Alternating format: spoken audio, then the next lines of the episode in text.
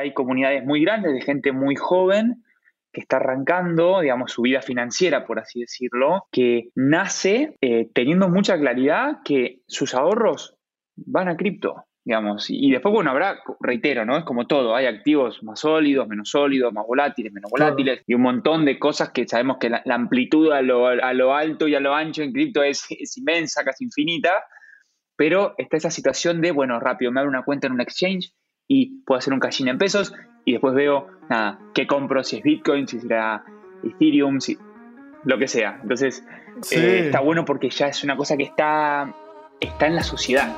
Bienvenidos a Espacio Cripto, tu podcast en español para entender la fascinante industria de las criptomonedas y mantenerte al día con lo que está pasando en este mercado. Este espacio cada día se vuelve más relevante y es fundamental continuar entendiéndolo. Aquí buscamos describir elementos sobre criptomonedas de una forma simple y entretenida. Yo soy Lalo. Y yo soy Abraham. Ojalá disfrutes este episodio. Vamos. Venga.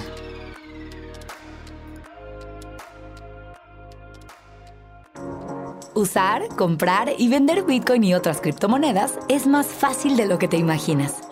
Bitso es la primer plataforma regulada en Latinoamérica que te brinda acceso de forma simple y segura Puedes comprar Bitcoin desde tu celular, profundizar tu trading con herramientas especializadas o potenciar tu negocio con los beneficios de esta tecnología. Únete a Bitso y libera tu dinero. Hola, bienvenidos a todos a este nuevo episodio de Espacio Cripto. Hoy tenemos a un invitado de lujo, Mariano Bioca, y traemos a Mariano desde Argentina. Él es integrante de la Cámara FinTech Argentina y para nosotros es súper importante entender cómo está haciendo la evolución fintech y cripto en Argentina. Argentina lleva varios años siendo un hub de innovación financiera, sobre todo pues, por muchos temas macroeconómicos, sociales, y queremos entender qué está pasando allá. Marian, bienvenido, ¿cómo estás? Hola, Abraham. Hola, Edu, ¿cómo andan? Eh, muchas gracias por la, por la invitación. Para mí es un, es un placer grande estar con ustedes y bueno, ojalá poder tratar de, explicar algunas de las cosas bastante complejas que pasan en Argentina, pero que creo que, explican un poco el, desarrollo que está teniendo el sector fintech en general y el sector cripto en particular. Excelente, Marian. Muchísimas gracias por estar aquí. Y es que también los argentinos a mí me impresionan muchísimo todo el conocimiento que tienen acerca de finanzas. La semana pasada estaba hablando con un amigo que él está en Customer Support y me dio una cátedra de finanzas y de fintech y todo lo que está pasando en Argentina. Y a mí esto se me hace fascinante porque creo que la situación actual en Argentina eh, orilla a todos los, los argentinos a estar muy al pendiente de las finanzas. Entonces, tenerte aquí se me hace algo que nos va a ayudar muchísimo a entender qué es lo que está pasando en, en esa parte del continente. Y platícanos un poquito sobre ti, Marian. ¿Cuál es tu rol en la Cámara Argentina de FinTech? Bueno, genial. Como, como bien dijeron, yo formo parte de la Cámara Argentina de FinTech desde que era una idea allá por mediados de 2017, un grupo de, de 13 empresas empezaban a reunirse con la... 13 empresas fintech, ¿no? Por supuesto, empezaban a reunirse con em, eh, el objetivo de empezar a tratar ciertos temas que los resultados serían mejores si la gestión fuese en conjunto, ¿no? Porque eran, eran un grupo de empresas que empezaban a tener un nivel de madurez similar, y estaban y tenían gestiones similares con interlocutores similares, pero de manera atomizada, ¿no? Iba uno con una gestión, iba otro con otra gestión y no había una, no había una organización previa, digamos, en, el armado de esos frentes de gestión ante reguladores, ante otros sectores, en fin. Y ahí nace un poco la idea de la Cámara.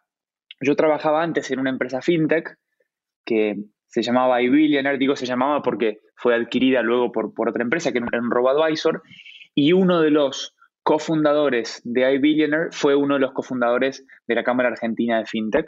Entonces, en aquel entonces recibí un, mensaje que, decía, bueno, Mariano, queremos que nos acompañe, estamos teniendo algunas reuniones con quienes posiblemente sean los fundadores de la Cámara, queremos que nos acompañes para, bueno, ayudarnos a ordenar todo un poco, así, una especie como de secretario general ahí tratando de, organizar y, de aportar este, algo de, si querés, de orden y estructura a los distintos temas que se iban, que se iban planteando por aquel entonces, donde ni siquiera había mucha noción de industria fintech o de sector fintech. Era más bien un grupo de empresas que estaban haciendo tecnología, que estaban ofreciendo servicios financieros y a la hora de convocar estos, estos, estos fundadores, básicamente lo que se hizo fue, bueno, a ver, necesitamos, no, tenemos mucha certeza de cómo está compuesta la industria fintech, pero sabemos que hay algunos que están haciendo crédito digital, sabemos que hay unos que están haciendo pagos, sabemos que unos están haciendo cripto, sabemos que algunos están haciendo financiamiento colectivo, que están haciendo insurtech y inversiones, y así un abanico, digamos, de empresas que representaban distintos verticales o modelos de negocio, y ahí se, si ahí se conforma, se conforma la cámara. Y mi rol, respondiendo ya de manera más puntual la pregunta, yo soy coordinador general de la Cámara desde que, decía, eh, era, era, una idea con, donde no había mucha noción de sector, de industria, sino más bien un grupo de empresas y hoy estamos, es una, nuestra Cámara está llegando a las 200 empresas, de hecho ya llegó a las 200 empresas asociadas eh, y bueno, con un nivel de gestión y de, digamos, y de, institucionalidad y de llegada cada vez más interesante, tratando de generar un, framework, un, si quieren, un marco lo más positivo posible para el desarrollo de este sector. Después, si quieren, podemos profundizar un poco más en esos temas, pero básicamente ese, ese es mi rol. Buenísimo, Marian. Creo que uno de los roles más importantes cuando una industria está naciendo es justo poder consolidar la voz y tener un frente unido hacia diferentes tópicos. Porque como dices, es normal que varias conversaciones se alcen al mismo tiempo con varios interlocutores y si se tiene una voz consolidada, siempre una comunidad va a tener más fuerza que eh, solo un individuo. Y algo que a mí me ha interesado muchísimo es justo lo que dices, que Argentina, por muchas situaciones nacionales, mismo ha tenido la necesidad de innovación en fintech. Y lo podemos ver como en México y en otras partes de la TAM, uno de los principales exponentes de esto es Mercado Pago. Yo pago mi luz todos los meses con Mercado Pago porque es lo más simple y soy un fiel usuario de esa, de esa plataforma. Cuéntanos por qué Argentina ha tenido esta evolución tan importante en fintech. No, yo creo que hay, es, una, es una respuesta que tiene varios, varios, quieren varias partes. Si, quieren, partimos de lo más básico o, de, del marco más, más general, más macro, que es, en Argentina tenemos una serie de factores que si los combinamos y si los analizamos, digamos, ahora en retrospectiva, mirando para atrás, fueron los que eh, generaron esta, si quieren, esta aceleración tan interesante en la creación de proyectos fintech y desarrollo del sector fintech, que es, en términos generales, hay una porción muy pequeña de la población que tiene sus necesidades financieras totalmente satisfechas. Es decir, el acceso eh, a la inversión, al ahorro, a los pagos, al crédito, digamos, un, set, si quieren, básico de necesidades financieras ya cubiertas por soluciones tradicionales. Pero a su vez, tenemos una cantidad de cuentas bancarias muy alta, porque en Argentina 9 de cada 10 personas económicamente activas tienen una cuenta de banco. Entonces, por un lado les estoy diciendo que hay poco, si quieren, una, una porción pequeña de la, de la, población que ya está bien atendida y que, digamos, que no necesita, si quieren, más, más servicios financieros. Y a su vez les estoy diciendo que casi todos los adultos de Argentina tienen una cuenta de banco, ¿no? Entonces, no tenemos tanto un problema de acceso, es decir, a mí, como, me gusta mencionar, las cañerías, si quieren, en Argentina están esencialmente construidas porque tenemos una, un sistema bancario que, sea por planes sociales, por transferencia del Estado, por lo que sea, pero que ya tiene una red tendida con un nivel de alcance interesante, a eso se potencia que en Argentina hay tantos o más smartphones como habitantes y eso se potencia aún más teniendo en cuenta que la conectividad en Argentina es relativamente buena respecto a la región. Claramente no son niveles, si querés, europeos, digamos, de conexión, pero sí respecto a la región son, son, buenos, son buenos. Entonces, en definitiva, tenés una gran porción de la población que no tiene uso y, de, servicios financieros de calidad, pero a su vez tenés muchísimos celulares y tenés una red de cuentas bancarias que está sumamente, que digamos que tiene muy, buena, muy buena llegada. Entonces, en definitiva, no es tanto, como le decía antes, no es tanto el problema de acceso, sino más bien el problema de uso. Y ese gap es el que explica el crecimiento del sector fintech en Argentina. Allá por 2017 teníamos más o menos unas entre 90 y 100 empresas fintech startups, fintech, que eran de un tamaño, digamos, de más de 50 personas, en, ese, en aquel momento serían 8, 10 empresas, el resto eran realmente startups, eh, que venían a ofrecer con eh, un nivel de usabilidad y de, si quieren, de, digamos, de, facilidad mucho más grande servicios específicos, ¿no? La oportunidad de un primer crédito, la oportunidad de un primer pago, de un primer cobro, de la oportunidad de invertir por primera vez, lo que sea, ¿no? Entonces fueron a atacar a gran parte de esa población que no era directamente ir, si quieren, a la base de la pirámide, era simplemente bajar un escaloncito de, digamos, de, la cúspide de la pirámide y salir a ofrecer em, servicios financieros a una porción de la población sumamente interesante que no recibía, no, no, era, no era atractiva, si quieren, para em, las instituciones financieras tradicionales. Entonces ahí es donde va el sector fintech y ahí es donde empieza toda esta bola de nieve tan positiva que es el, desarrollo del sector fintech en Argentina. Y si hacemos un pequeño fast forward entre esta situación 2017-2018 con 100 empresas y nos venimos al 2021, hoy tenemos 305, 306 empresas fintech en Argentina. Es decir, se triplicaron la cantidad de empresas fintech en, aquí en, bueno, en estas, por estas latitudes en Argentina, a pesar de un contexto macroeconómico muy adverso. El otro día hablamos con un amigo, desde que la Cámara se creó, no tuvimos ni un año de crecimiento en Argentina. O sea, fueron, fueron todos años con, problemas, algunos propios de Argentina y otros directamente globales, ¿no? que, potenciaron la situación.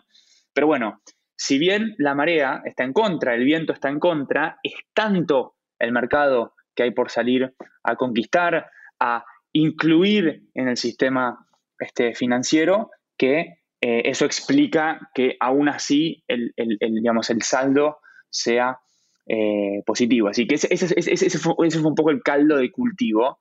Una porción de la población muy grande sin buen, sin, digamos, sin su necesidad financiera satisfechas, pero a su vez una base fértil que es la, capilaridad que ofrecen digamos, los celulares y una infraestructura de cuentas bancarias considerablemente buena, ¿no? que facilita muchísimo después el desembolso de un crédito, de un pago, en fin, es como que el suelo estaba fértil y después, bueno, eh, arrancó, si quieren, un proceso de, mayor evolución, de mayor, se fue complejizando, pero si tuviera que simplificarles, diría que eso, eso fue el, marco que generó todo este, todo este boom de fintech en, en Argentina. Hay algo que mencionas, a mí me encanta, lo leí en un libro que se llama Bold, escrito por Peter Thiel hace tiempo, que analiza, este señor Peter Thiel analiza cómo Darwin analizó la teoría de la evolución de los pinzones en las Galápagos y llegó a tres variables que hacen que una población evolucione según su estructura de pensamiento. Y me gusta mucho porque son bien claras. La primera es un, una población baja, o sea, una población limitada porque si es una población muy grande, no, se, no da para que las mutaciones genéticas eh, se peguen, ¿no? La segunda es estar encapsulados en un territorio cerrado. O sea, no poder salir de ese territorio. Y el ejemplo de Argentina creo que es un gran ejemplo porque pues todas las economías hoy en día nacionales tienes que vivir dentro de tu economía. Es muy difícil hacer un producto fintech eh, en varios países por la regulación, porque son sistemas diferentes, por muchas cosas. Y la tercera es necesitas una escasez de recursos. O sea, necesitas lo que dices, Marian, como una, una adversidad, porque sin esa adversidad no hay una forma que te empuje para, para crecer. Entonces, cuando combinas esos tres factores, y específicamente Darwin lo decía con el ejemplo de los pinzones, evolucionan las cosas. Y lo ves en el mundo real con tantas cosas como lo que nos estás contando, la necesidad de fintech en Argentina y muchos otros factores que se, cristalizan si sigues como estas tres simples variables.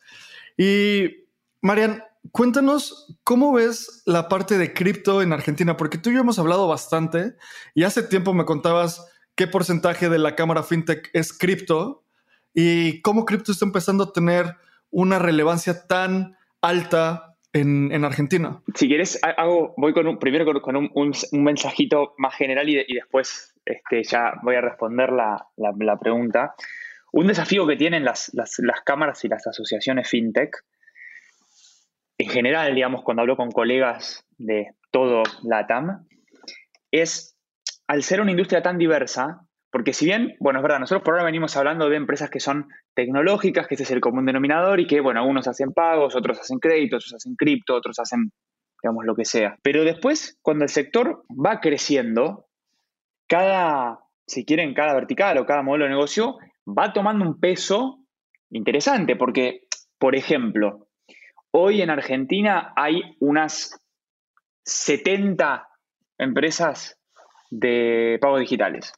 Y ya 70 empresas, siendo el, principal, si quieren, eh, vertical de negocio, eh, con empresas que vienen con un crecimiento muy interesante, muchas de las empresas más grandes, es como que se, empieza a armar un buque, digamos, un, barco impresionante, y, esto va empezando, empieza a suceder ¿no? en, el ámbito de crédito, ámbito de inversiones, cripto, sin lugar a dudas. Entonces, estas asociaciones que agrupan empresas tan diversas tienen el constante desafío, hermoso desafío, de ir generando un marco, un framework que resulte relevante y de alto impacto para todos estos tipos de empresas, teniendo en cuenta que va a haber algún punto en el cual una empresa dice, bueno, a mí me interesa esto, a mí me interesa esto, bueno, es cómo se convive con esa diversidad, digamos, de, de intereses. ¿Por qué digo esto?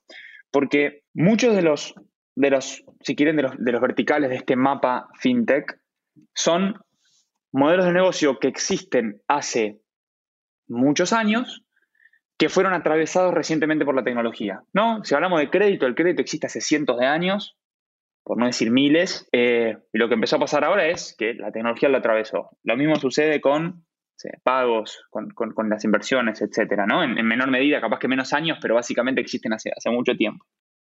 Lo fabuloso de cripto, y razón por la cual es top priority, digamos, en, en, la cámara, es que hay muchas cosas como las entendemos hace mucho tiempo, y acá ustedes y el público que nos escucha lo saben igual o mejor que yo, así que, simplemente lo aclaro para, para compartir la visión.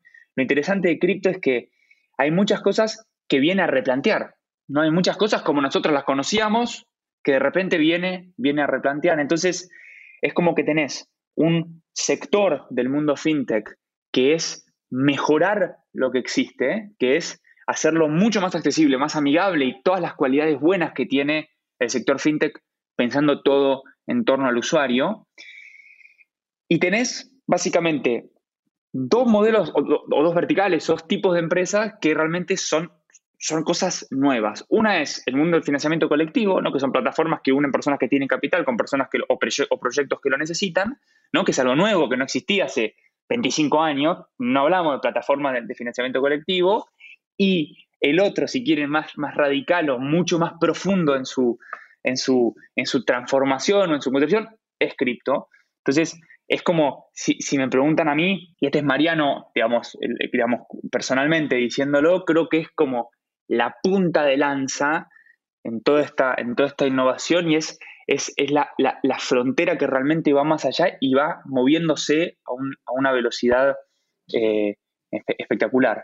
Así que, como para tratar de, esquematizar o ordenar qué es cripto para nosotros en FinTech, es la punta de lanza de la innovación que va replanteando muchas cosas como las pensamos hace muchos años y poco a poco ese replanteo empieza a ser más seco y empieza a tener mejor receptividad, al menos aquí en Argentina, de una manera, de una manera sumamente interesante. Sí, ahorita lo que mencionabas está muy interesante también porque el tema, vemos estadísticas, no sé, como exchanges de Ripio, que a principios de año eran 400 mil usuarios y ahorita van a terminar el año con más de un millón. Vemos Bitso que ha crecido de un millón a tres, eh, millones. Y creo que todo esto que mencionas tiene muchísimo sentido. Y Mariano, también en Argentina hay como, al, como algo trendy que son las monedas estables, ¿no? Creo que todos los argentinos han escuchado hablar de DAI, o al menos los que nos escuchan, es como, sí, DAI nos ayuda a tener dólares. DAI es una moneda estable que así podemos eh, bajar o tener una, un salvavidas a la inflación en Argentina. ¿Crees que las monedas estables son el caballo de Troya para la población de Argentina en la entrada de cripto? Y si sí, ¿qué crees que es lo que viene? Yo creo que, a ver, ahí nosotros tenemos, eh, hay una situación muy particular en Argentina que probablemente solo la, solo solo la sepan entender los, eh, digamos, los, los oyentes que, que, son argentinos, porque es, es, es muy, es, es, complicado, que es la, la maldita inflación. La maldita inflación que nos come el bolsillo hace muchas décadas en Argentina, a veces más acelerada, a veces menos acelerada, pero los argentinos tenemos el gran problema que cuando nos toca cobrar el sueldo, el salario, los primeros días del mes, esos pesos que tenemos queman.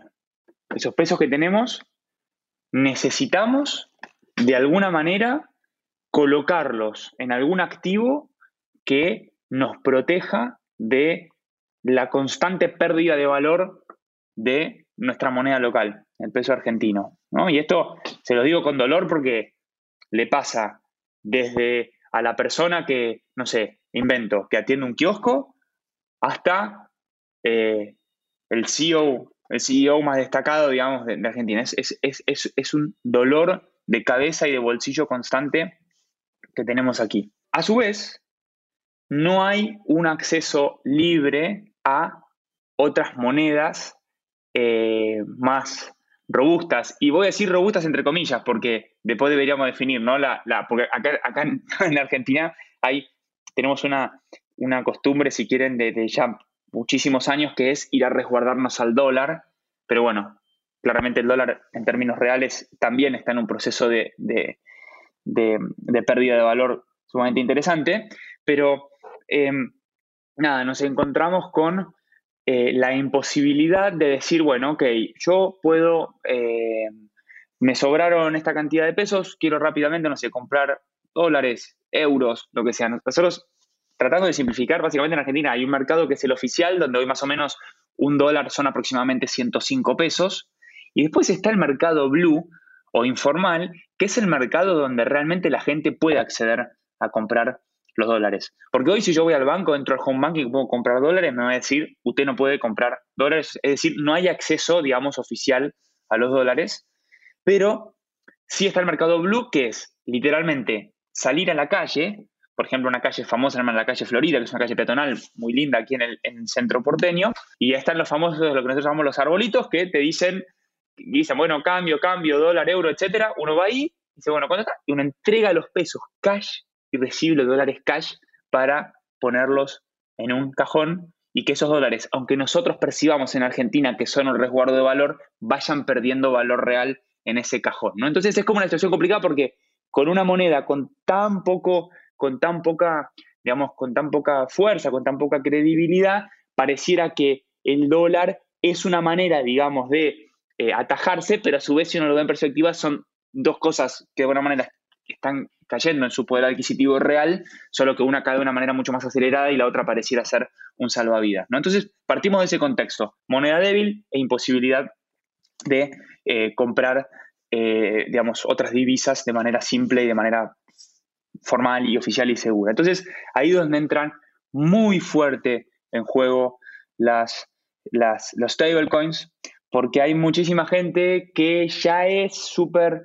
amiga, eh, tiene la tecnología resulta muy amigable, ya maneja su vida financiera desde el celular, digamos, ya está sumamente involucrada con, con, el mundo, si querés, fintech en general o tecnológico, y se da cuenta que puede acceder de una manera mucho más simple, haciendo un fondeo en pesos y comprando USDT, USDC o, digamos, cualquiera sea la, la, la ODAI, digamos, la, la moneda estable que elija y logra resguardar sus ahorros en, digamos, dolarizados, pero sin el problema de me tengo que ir con el cash y tengo que ir a una casa de cambio y me tienen que dar los dólares y tengo que caminar por la calle con los dólares, etc. Entonces, facilitó muchísimo el acceso a un activo que ayude a resguardar el valor, que, que sea de ahorro y después, digamos, eso como, como, como, como, como bien dijiste, una especie de caballo de Troya, pero un caballo de Troya positivo, ¿no? Digamos, es un, digamos, un, este, una, entrada, una entrada positiva porque es, si quieren, el primer baby step hacia la compra de otros activos, que es verdad, pueden tener un componente de, volatilidad muchísimo más alto, pero si uno de alguna manera hizo ese primer paso en cripto y se pone a leer un poco más, después hay otros productos un poco más elaborados que, bueno, en la cual mucha, mucha gente va, va, va, ingresando. Así que esa es básicamente la situación. Partimos de una moneda que es muy débil, la imposibilidad de comprar otras, otras divisas más, más poderosas, un poco más fuertes. Entonces ahí es donde entra en juego muy fuerte el mundo cripto, porque según escuchaba y leía el otro día, en otros lugares como por ejemplo, no sé, Europa, el público va a cripto porque está como más, si quieren, como más greedy de, eh, de rendimiento, ¿no? Dicen, bueno, ok, quiero activos que son más volátiles, más riesgos, pero yo quiero eso. Acá lo que pasa es que es el salvavidas de resguardo de valor, eh, que después, bueno, trae, ojalá, ¿no? Un proceso de crecimiento sumamente, sumamente interesante. Pero hoy, esto que les digo, no es una cosa que está restringida a personas ultra sofisticadas, sino más bien hay muchas personas que pueden bajarse cualquiera de los exchanges que hay aquí, que son un montón, de hecho, hoy este, en Argentina debe haber unas 40 empresas, 45 empresas cripto. Este, entre, algunos son un poco el, nexo entre el mundo fiat y el mundo cripto, los exchanges donde uno puede, bueno, por supuesto, ustedes bien lo saben, ¿no? Hacer un cashín y, y acceder a cripto y después algunos ya directamente nacen en cripto son wallets, digamos, o distintos proyectos de DeFi que ya nacen directamente adentro del universo, dentro del universo cripto.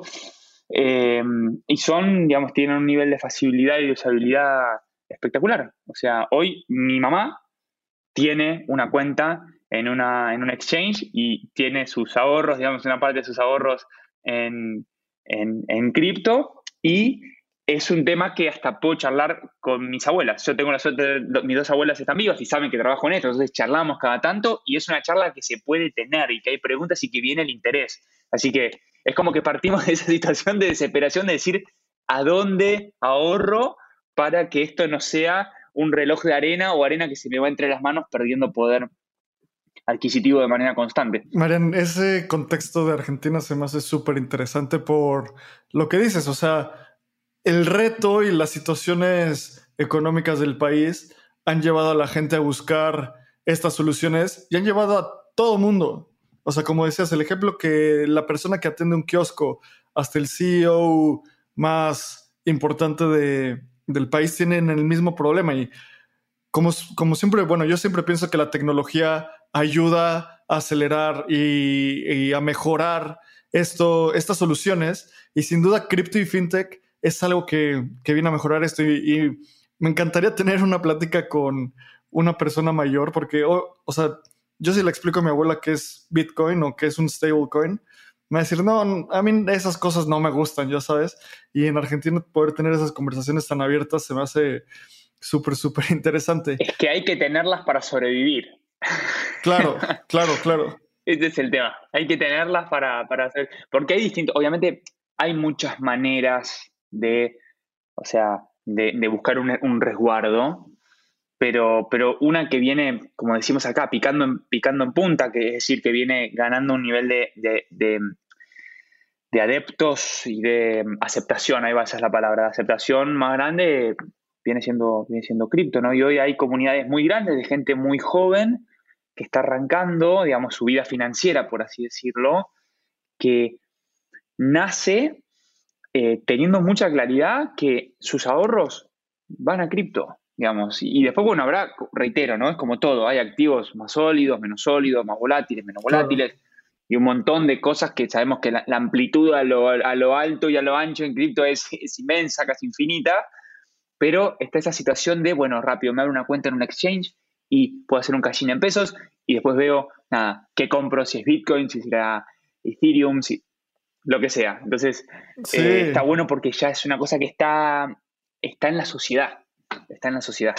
Creo que algo ahí que, que se me hace muy bueno es justo esta necesidad lleva a los stablecoins y creo que, como decía Lalo, es el caballo de Troya, porque una vez que entras a un stablecoin y al lado ves Bitcoin y Ether y Mana y otras cosas, dices, ¿qué es esto? ¿Sabes? Y te inspira la curiosidad. En, yo, yo tengo este punto que es 50% broma y 50% verdad, que cuando alguien se pregunta qué es el dinero, ya se convirtió a cripto. O sea, cuando alguien se formula esa pregunta y es como, este señor ya lleva leyendo cripto un rato. Y en Argentina creo que es algo bien natural preguntarte eso, ¿no? Por, por toda esta necesidad y esta relación con esta tecnología que es el dinero. Y justo mencionaste algo que se me hizo súper interesante, como hay decenas de empresas cripto hoy en Argentina. Tú que estás viendo eso de primera mano, ¿cuántas, o sea, cuéntanos como dato en la cámara, cuántas empresas cripto hay? ¿Y cómo estás viendo que, son sus principales retos? ¿Qué problemas están empezando a solucionar? ¿Cuál es tu percepción sobre eso? Hoy, hoy en la Cámara Argentina de FinTech hay unas 30 empresas cripto. En su mayoría son exchanges, digamos que, un poco el mercado que salen a conquistar es este de ah, abrirte una cuenta con un onboarding digital de tres minutos, gratuito, ultra ágil, foto del DNI, que es nuestro documento nacional de identidad, y dos, tres datos, digamos, eh, puntuales para hacer un, KYC, un AML, y pum, adentro, abrirla, abrirla, abrir la cuenta y rápidamente rápidamente acceder. Y nada, a ver, son, son, son empresas que vienen con un, nivel de, con un nivel de crecimiento espectacular. A mí me toca mucho hablar con founders porque son un poco los socios de la cámara, ¿no? Los que vienen y, intercambian y, participan, y etcétera. Y a mí, yo tengo 27 años, y a mí me genera un respeto inmenso cuando me encuentro con empresas fundadas por personas de 25, 26, 27 años que hoy emplean 100, 150 personas. Y son empresas cripto. O sea, la edad hoy, más, si me preguntan a mí, dentro de todos los verticales, ¿dónde tenés el promedio de edad de founders más joven? Por escándalo es cripto. Por escándalo. Y a su vez son las empresas que más están creciendo, porque si 2020 y 2021 fueron, si quieren, los años de los pagos digitales, ¿no? Porque había buena tecnología, había buenas soluciones, COVID, lockdown, la gente medio de manera, de manera, digamos, obligatoria teniendo que llevar su vida financiera a lo digital, porque si no, no había, digamos, era toda una situación de, nada, que no podías salir de tu casa. Entonces floreció tremendamente el vertical de pagos, es impresionante, digamos, hoy, hoy en Argentina tenés unas 20 millones de cuentas virtuales, CB corta U, CVU, que son las, es como la cuenta de banco, pero en el mundo virtual hay 20 millones. No quiere decir que sean 20 millones de argentinos, son más o menos 10, pero no importa, uno de cada cuatro argentinos tiene una cuenta virtual en una billetera. Entonces, a lo que voy es que explotó de una manera espectacular con casi 4 millones de comercios aceptando pagos digitales gracias a soluciones fintech, dongles, QRs, botones de pago, etc. Entonces partimos de ese envión, pero yo creo que el próximo capítulo es cripto. O sea, y no es el próximo, ya arrancó, ya arrancó y cada vez hay más empresas que hasta hace dos o tres años, cuando les hablábamos de cripto, era no, no, esto no, muy loco, muy riesgoso, no lo entiendo. Y hoy están todos teniendo conversaciones para ver cómo demonios involucran cripto a sus productos. Cómo las billeteras van a ofrecer un saldo en Bitcoin o en Ethereum o en un stablecoin o cómo las empresas de inversiones arman algún producto para de alguna manera involucrarse digamos, con cripto, o cómo las empresas de cripto empiezan a comprar empresas de pagos para facilitar el proceso de cashing. Es como que se está dando mucha cosa alrededor de cripto y es lo que me hace a mí personalmente tener un convencimiento muy grande que como cámara y como industria, el gran partido que se está por empezar a jugar es el partido cripto y si es un partido que nosotros jugamos bien, podemos tener una influencia tremendamente positiva para los próximos 5, 10, 15, 20, 30 años en nuestro país. Porque, a ver, como les decía antes, no vuelvo al mensaje anterior, hay muchas cosas que existen hace mucho tiempo, que ya tienen un marco, que ya, que básicamente fue la tecnología que los vino a hacer más lindos, más amigables, pero tenés este sector que realmente está, ustedes miran, bueno, no, Mariano, pero esto ya estamos así. Aquí, la verdad, ya son unos cuantos años, pero hay mucho, es mucho más lo que hay por hacer en términos de desarrollo del sector y desarrollo del marco, si quieren, legal de todo esto que está sucediendo, que yo creo que si, logramos jugar bien este partido, el impacto que podemos tener puede ser fabuloso y es lo que explica, y un poco, o más que lo que explica, la antesala de todo esto es este crecimiento espectacular que están teniendo estas, estas empresas, que reitero, fundadas por jóvenes de 25, 26, 27 años, con equipos de 100, 150, 200 personas, o sea, con rondas de inversión de varios millones de dólares, con procesos de regionalización aceleradísimos. La verdad que es, es, emocionante. Es emocionante. Es realmente emocionante todo lo que está, todo lo que está pasando aquí. Marian, y todo esto que mencionas de la fuerza laboral, que los chavos están cambiando la manera de pensar, que hay demasiada opción. O sea, creo que tiene muchísimo sentido que una revolución cripto venga de países en desarrollo, así como Argentina. Y creo que también lo que ha pasado en Argentina, tenemos proyectos impresionantes como Decentraland, Mana, que tuvo una ICO en 2017 que levantó 30 millones de dólares en menos de 25 minutos. Y creo que ahí hay, en Argentina hay un hobby impresionante de tecnología, pero me encantaría preguntarte, tú que estás en el nicho, estás en el núcleo del ecosistema, ¿qué es lo que más te emociona de cripto en Argentina? Lo que más me emociona de cripto en Argentina es, nosotros, a ver, el contexto del, cual partimos, y acá es, Mariano hablando, ¿eh? no, no la cámara, sino que yo personalmente, el contexto del cual partimos es un contexto en el cual la discrecionalidad de un funcionario o un grupo de funcionarios tiene un impacto atroz en nuestro poder de compra, nuestro poder adquisitivo, nuestro muchas cosas, ¿no? Si hoy se decide imprimir más dinero o se decide tal política monetaria, de un día para el otro, digamos, valemos menos, nuestras empresas valen menos, todo, digamos, todo lo que, lo que tenemos básicamente vale, vale menos. Eh, y con esto, digo, para, que no, para que, para que no, porque capaz yo digo esto y, y como capaz muchas de las personas que nos escuchan están acostumbrados a un esquema inflacionario mucho más bajo, les explico un dólar en Argentina hace, eh, hace tres años valía 20 pesos. Hoy un dólar en Argentina vale 180 pesos. ¿Me entienden? O sea, lo que voy es, es, muy difícil. Y hace tres años eran, perdón, cuatro años eran 12. No sé, después tenemos que ver exactamente, pero lo que voy es que si se ponen a investigar, digamos, cómo fue la evolución, es realmente es, es atroz ahora está llegando a 200, vaya uno a saber a dónde se va a ir. Entonces, esta situación constante del vapuleo eh, es, muy agresiva para el bolsillo del trabajador, de la trabajadora que se está esforzando, del comerciante, de lo que sea. Entonces, creo que lo más, lo más emocionante es esta posibilidad de escapar de esta discrecionalidad atroz y poder, digamos, uno elegir en después también dependerá cuánto uno lee de cada proyecto, cuánto uno se involucra, pero eso es como todo en la vida. También la gente que compra stocks a veces no se involucra, digamos, eh, eh, depende mucho de cada uno digamos, lo que quiera comprar, pero básicamente es la posibilidad de resguardar valor en proyectos que son de, digamos, que no, que no dependen de la, en su mayoría, ¿no? Que no dependen de la discrecionalidad de un grupo, de un grupo reducido de personas. En algunos casos sí, pero digamos, no, no, no en todos.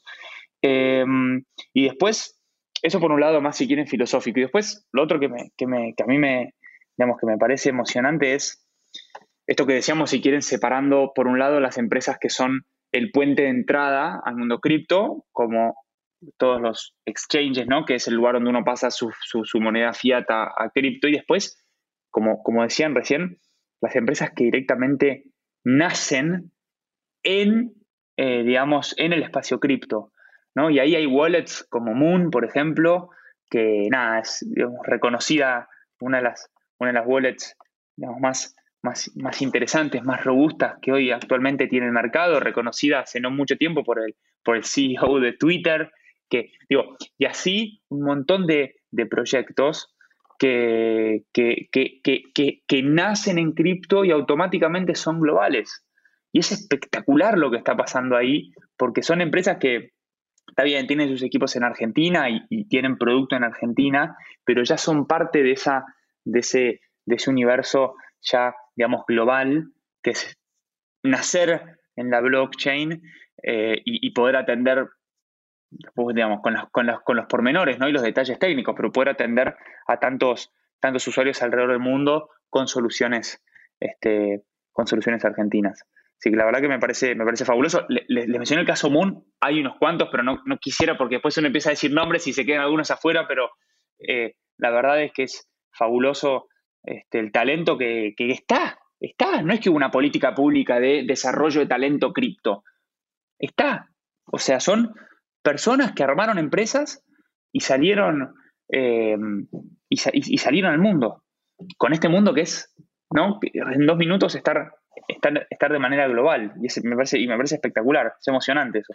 Una de las cosas que mencionas que a mí más me han atrapado en cripto, Marian, es eso.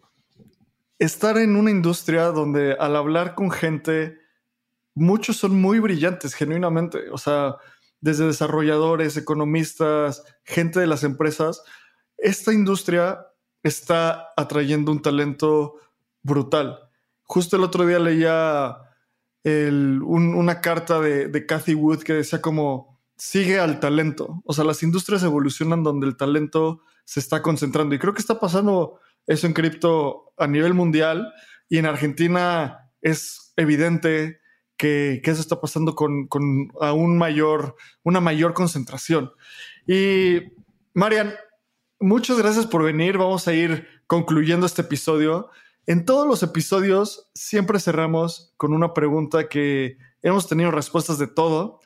Una de las mejores respuestas fue que alguien se quedó callado casi dos minutos pensando su respuesta.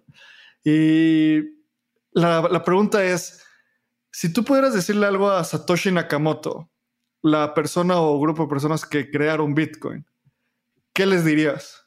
Gracias, le diría gracias. Les diría que mm, el profundo replanteo que trajeron, si quieren, al, al, dinero o, o, a muchos, digamos, aspectos, si quieren, financieros y económicos como los conocemos, eh, me parece que son superadores y que marcaron el inicio de un nuevo, de nuevo capítulo para el mundo eh, y para, para miles de millones de personas. Y si me tuviera que decir también, si pudiera viajar, si, si, tuviera la, oportunidad de viajar al pasado, creo que como casi todas las personas que de alguna manera estuvieron involucradas o están involucradas en menor, en menor medida o mayor medida, digamos, depende del nivel de profundidad, yo creo que todos hubiéramos dicho cómo no le presté más atención a la primera persona que me habló de Bitcoin y me dijo, che, ¿por qué no lees esto? Está bueno, fíjate, estoy investigando.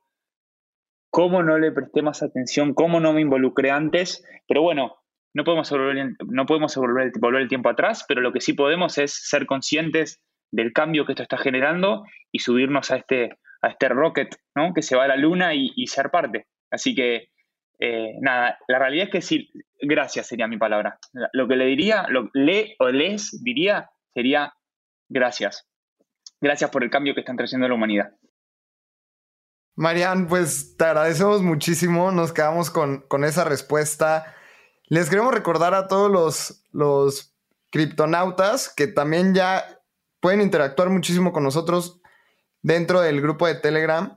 Y pues ahí podemos hacer preguntas, respuestas de todo. Ojalá y, veamos a Marian también por ahí unirse al, a nuestro grupo de Telegram si quieren tener contacto con él. Pero platícanos, Marian, ¿cómo puede la gente contactarte? Obvio, por favor. De hecho, con mucho gusto me sumo al grupo de Telegram. Después pásenme los datos y con mucho gusto, con muchísimo gusto lo haré. Y después en Twitter me pueden buscar arroba Mariano Bioca. Bioca se escribe con B grande y doble C. B-I-O-C-A, arroba Mariano Bioca. También me encuentran en, LinkedIn, Mariano Bioca.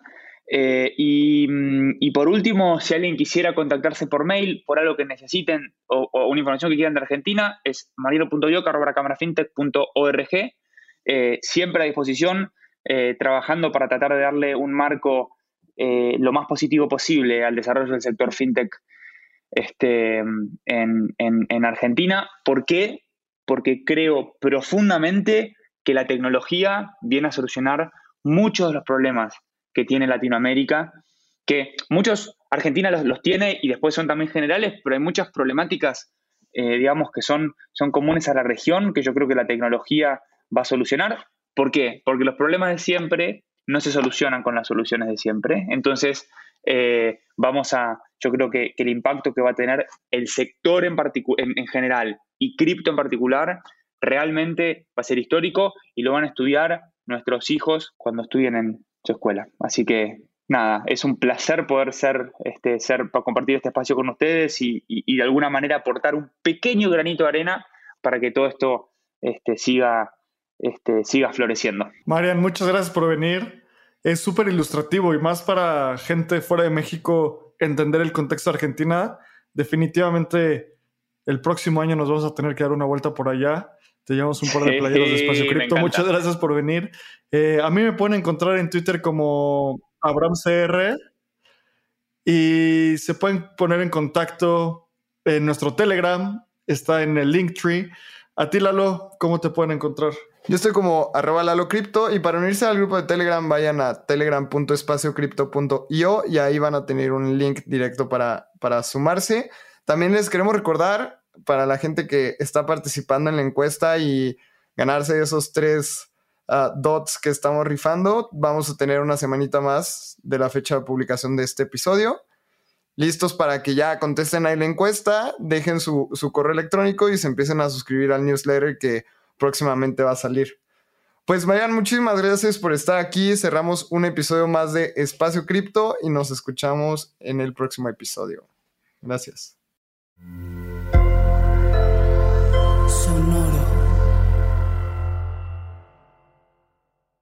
Este guion de Mundo Futuro lo escribió una inteligencia artificial. Imagina un mundo donde la tecnología se convierte en una extensión natural de nuestras vidas. Donde cada experiencia se eleva a niveles inimaginables de simplicidad. Un mundo donde los límites se desdibujan y las ideas se hacen realidad con un solo toque. El mundo cambiará más en los próximos 10 años que en los últimos 100. Yo soy Jorge Alor. Yo Mario Valle. Y yo Jaime Limón. No te pierdas Mundo Futuro, el principio del fin. Disponible en cualquier plataforma de podcast. Mundo Futuro, Mundo Futuro. Step into the world of power, loyalty and luck. I'm gonna make him an offer he can't refuse. With family, cannolis and spins mean everything. Now, you wanna get mixed up in the family business. Introducing The Godfather at ChumbaCasino.com. Test your luck in the shadowy world of The Godfather slot. Someday, I will call upon you to do a service for me. Play The Godfather now at ChumbaCasino.com. Welcome to the family. No purchase necessary. VGW Group. Void where prohibited by law. 18 plus. Terms and conditions apply.